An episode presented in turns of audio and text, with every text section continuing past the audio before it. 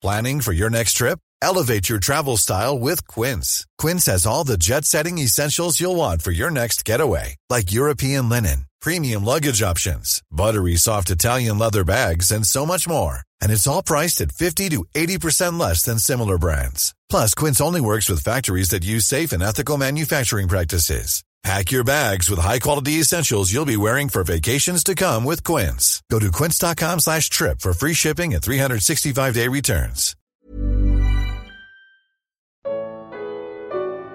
Como ficar impermeável ao diabo? Comentário de Mari Persona. Queria trazer um, uma questão ainda relacionada ao poder de Deus, ao uh, aquele que nos dá poder para enfrentar essas coisas, né? no, no versículo, no versículo 10, fortalecido no Senhor na força do seu poder, e no versículo 11, as ciladas do diabo. Porque tem, tem até um ditado, né? acho que aquele, aquele general chinês que, que escreveu um livro sobre guerra, muitos séculos atrás, ele falava: Conheça o teu inimigo. E é muito importante conhecer o diabo. Não, não que nós vamos estudar o diabo, não vamos tentar aprender tudo sobre o diabo, porque não é por aí. Mas aquilo que a Bíblia mostra do diabo é importante a gente saber. E o curioso é que o lugar onde aquele que mais fala de Satanás, que é o diabo, é o Senhor Jesus, em toda a Bíblia. Ele aparece, Satanás aparece lá no começo, em Gênesis, e Cristo aparece em figura lá também, como aquele semente da mulher que iria pisar na cabeça da serpente. Satanás aparece lá como serpente. E lá no, em Apocalipse ele aparece também, Satanás, e ali dá todos os nomes dele, né? A antiga serpente, que é o diabo, Satanás, e aparece como dragão também. E outras passagens nós, vamos, nós vemos ele como príncipe deste mundo, nós vemos ele como acusador de, de nossos irmãos. Uh, tem várias outras designações que são dadas ao diabo. E é bom a gente saber disso, porque é, é bíblico, né? É bíblico. Nós não vamos nos envolver no, no estudo do diabo, ficar especialista em demonologia porque não é isso, nós temos que aprender a Cristo, não a Satanás. Mas conheça, conheça o teu inimigo. E outro ponto importante é saber por onde que ele pega, né? Onde, qual, é a, qual é o lugar que ele ataca? Como, como que ele ataca? Onde ele encontra fresta para atacar? Uh, uma, uma ideia é a gente, primeiro, não, não ter medo do diabo, não ter medo de Satanás, porque isso é superstição. A gente vê a superstição tem um milhão de filmes aí, exorcista, isso e aquilo, é tudo relacionado a medo de Satanás. E, e, o cristão, ele não precisa temer Satanás, nesse sentido de ter medo, de ficar apavorado, porque nós sabemos que ele só toca num cristão depois de passar pelo céu e pedir permissão ao Senhor. Ele não pode fazer nada, mover uma palha contra um filho de Deus sem ter permissão garantida, sem pegar um carimbo lá no, no céu, né, no departamento do céu. Então, no, o cristão que tem aquele pavor, ele na verdade ele é um supersticioso. Tem muita superstição envolvendo Satanás. Existem muitos pregadores que ficam incutindo superstição nas pessoas. Aí as pessoas ficam querendo saber, ai, como é que eu posso me proteger de Satanás? É com água benta? Será que eu chamo um exorcista para espirrar água benta em mim? Será que eu tenho uma oração forte que deixa ele longe? Será que se eu clamar pelo sangue de Jesus, ele foge de mim? Tudo isso é superstição. Não tem palavra mágica, não tem água benta, não tem nada contra Satanás nesse sentido da, das coisas supersticiosas. Não tem nenhum Shazam, nenhum eu tenho a força, nada disso. É, mas entendendo quem ele é, nós entendemos também uma coisa importante. Ele, eu tenho um violão, tenho um violão aqui em casa, tá, tá ali do lado, uh, que ele, se eu deixar ele sem corda, eu não consigo tocar. Ele precisa ter corda no meu violão. Porque tendo a corda, eu vou com o dedo lá e toim, toim, toim, toim, eu consigo tocar. Sem corda, eu não toco.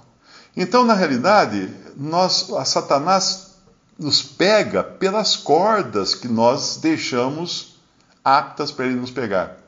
E aí, então, antes até de nós pensarmos agora nas, nas, na armadura, né? Vamos ver uma passagem em é primeira ou é segunda? Primeira Pedro. Primeira Pedro. Ele vai falar dos jovens aqui. Em 1 Pedro, ele vai falar do, no versículo, capítulo 5 de 1 Pedro, versículo 5, ele vai falar dos jovens. E é importante lembrar que lá em 1 Timóteo, eu acho que é, uh, será que é 3? Uh, ah, quando ele fala dos bispos ou anciãos, para não escolher um, um, noviço, um, eu não lembro a palavra certa que é usada lá, para não escolher um noviço, um jovem, neófito, para não escolher um neófito, porque ele pode cair nas armadilhas do diabo. É, é, ne, ó, deixa eu ver onde está. 1 Timóteo 3, é, versículo, versículo 3, 4. É, que governa. Versículo 6, 1 Timóteo 3, 6. Não neófito, para que, ensoberbecendo-se, não caia na condenação do diabo. Convém também que tenha bom testemunho dos que estão de fora, para que não caia em afronta e no laço do diabo. Então existe, antes de pensarmos em como enfrentar o diabo, existe a corda do violão. Eu, que, meu violão está com corda que ele consiga alcançar?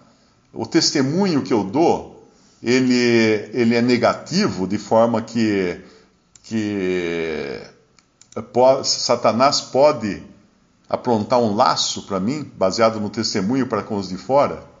Eu sou neófito nas coisas de Deus e sober, sou, sou soberbo, porque a soberba vai ser uma das cordas desse violão que Satanás vai tocar. Se ele encontrar essa corda, ele vai tocar.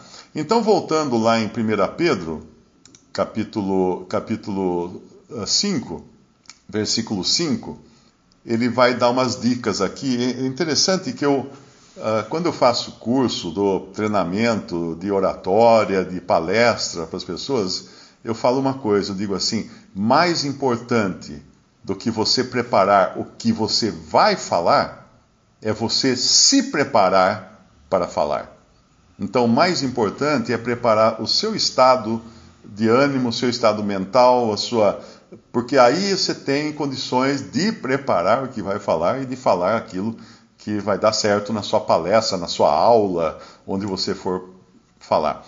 Então, 1 Pedro capítulo 5, versículo 5. Semelhantemente, vós jovens, sede sujeitos aos anciãos, e sede todos sujeitos uns aos outros. Bom, aqui já começa como eu devo me preparar. É claro que eu não sou mais jovem, mas também serve para mim se eu quiser ficar uh, num estado, numa condição propícia para não ser engodado ou enganado pelo diabo. E ele continua: sede todos sujeitos uns aos outros e revestivos de humildade. Porque Deus resiste aos soberbos, mas dá graça aos humildes. Agora, junta com aquela passagem lá de de, de 1 Timóteo, aí nós vemos que o orgulho é uma das cordas do violão que Satanás vai tocar. Ele vai tanger a corda do orgulho, a corda da soberba. Se eu sou soberbo, ele vai tocar essa corda, ele vai me pegar por aí. E aí vem o versículo 6: Humilhai-vos, pois, debaixo da potente mão de Deus, para que a seu tempo vos exalte. Então aqui vem outra Uh, outro item da preparação, da minha preparação, da preparação do meu estado de espírito, da minha condição, para eu ficar pronto para o combate que lá vai falar em, em Efésios capítulo 6. Humilhação. É, é, é, humilhado que nós combatemos, é interessante isso, né? É humilhado que nós combatemos. Não é mostrando músculo, a gente entra nas redes sociais, tem cheio de gente lá mostrando bolotas no braço, bolotas no peito, bolotas não sei aonde, tanquinho na barriga, mostrando toda a sua boa forma. Tudo bem, isso aí é muito bom para a saúde aqui, para a luta aqui, para as brigas aqui. Mas na luta que nós temos contra Satanás, nós entramos uh, baixos, né, humilhados, humildes, e não sober, soberbos, e não uh, cheios de, de si. Humilhai-vos, pois, debaixo da potente mão de Deus, para que a seu tempo vos exalte. E aí o versículo 7, é interessante isso aqui estar associado a, ao que vem no versículo 8, né? Porque essas coisas aqui falam da preparação para enfrentar o que vem no versículo 8, que é o diabo. O versículo 7 fala: lançando sobre ele toda a vossa ansiedade, porque ele tem cuidado de vós. Então é aquela questão do, do, do supersticioso. O supersticioso tem medo do diabo porque ele não lança em Cristo todas, todas, toda a sua ansiedade. Ele não confia que o Senhor é capaz de cuidar.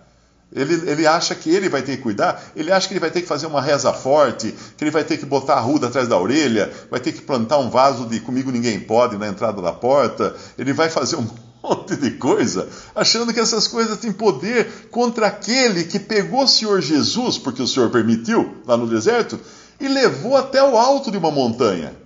Você vai brincar com, com um ser assim? De jeito nenhum. Uma outra coisa que acontece também hoje, já existem alguns que me perguntam sempre agora na internet, Mário, ouvi um pastor falar que o diabo não existe, que o diabo é nossa, as nossas concupiscências, a nossa carne, os nossos desejos carnais, esse que é o diabo que nos, que nos atormenta. Não, não. Você não pode achar que existem anjos e que não exista Satanás, porque a Bíblia fala tanto dos anjos, que são são servos, né, que servem para servir, como fala do diabo. Você não pode eliminar o diabo da, do, do relato bíblico. Inventar alguma história que o diabo é um sentimento, é um estado de espírito, é alguma coisa, porque não é. É um, é um ser um ser tão poderoso que pegou o Senhor Jesus lá no deserto, levou para o alto de uma montanha e ofereceu a ele todos os reinos do mundo, se ele adorasse Satanás. É um ser que, o colocou, que colocou o Senhor no pináculo, na, no ponto mais alto do templo de Jerusalém, falou: lança-te daqui abaixo, que, que os teus anjos te, te segurarão, alguma coisa assim. É um ser que conhece a Bíblia. Tanto é que ele tenta o Senhor Jesus usando passagem da Bíblia, do Antigo Testamento. Conhece, mas não tem sabedoria, não tem a mente de Cristo para entender as coisas da Bíblia, porque nem os anjos têm, não é? Os anjos estão circulando, estão sempre na presença de Deus, na presença do Senhor Jesus, mas eles não têm a sabedoria espiritual que tem um crente que tem a mente de Cristo. Porque é outra, é outra condição, é outra coisa. Mas lá de novo, só, só para terminar então aqui 1 Pedro 5, falou de, de sujeitarmos, de sujeição aos anciãos, né? ou seja, respeito às autoridades estabelecidas por Deus tanto na igreja como também no mundo. Né? A gente já, já viu isso em outros estudos aqui, de sujeição às autoridades, revestir de humildade, res, é, ser sujeitos uns aos outros. Deus resiste aos soberbos, mas dá graça ao humilde. Eu tenho que ser humilde, então humilhai-vos perante a potente mão de Deus, para que o seu tempo vos exalte. Versículo 7: lançando sobre ele toda a vossa ansiedade, porque ele tem cuidado de vós, ou seja, também não querendo segurar a ansiedade, o medo, o pavor, porque confiando que ele cuida de nós, vamos, ter medo de quê? A, a quem temerei, né? Se, se nós, o Senhor Jesus, não temam aquele que não, te, não temam aquele que pode matar o corpo e não pode fazer mais nada depois, né? O temor a Deus nós temos. Sede sóbrios, versículo 8. O que é ser sóbrio? Uma pessoa embriaga, embriagada é o contrário de um sóbrio. O embriagado, ele não sente as coisas, ele não percebe as coisas, ele não caminha em linha reta, ele tropeça, ele não consegue ter autocontrole. E nas coisas de Deus, sobriedade é autocontrole. Nós sabemos lá de 1 Coríntios capítulo 14, prof... o espírito dos profetas, o espírito humano dos profetas estão, está sujeito aos próprios profetas, ou seja, um cristão não fica aí entrando em transe, fazendo, perdendo o equilíbrio, saracoteando pelo chão. Não, isso não é cristianismo. O cristão é sóbrio, ele não é bêbado, ele não é, ele não fica fora de si. Vigiai é outra coisa. O que é ser vigilante? Saber que o perigo está à porta, né? Como o Senhor falou para Caim, né? o mal está à porta, o pecado jaz à, sua, à tua porta. E, e cabe a você resistir.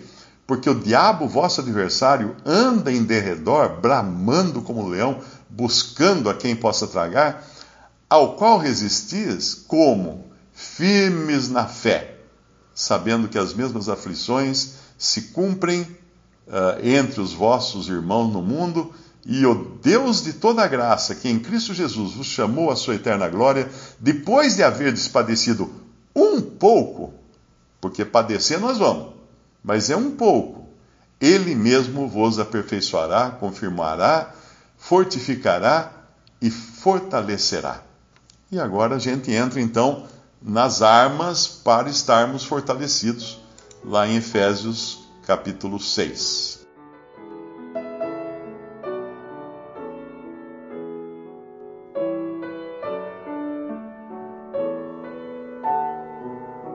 Visite respondi.com.br. Visite também 3minutos.net.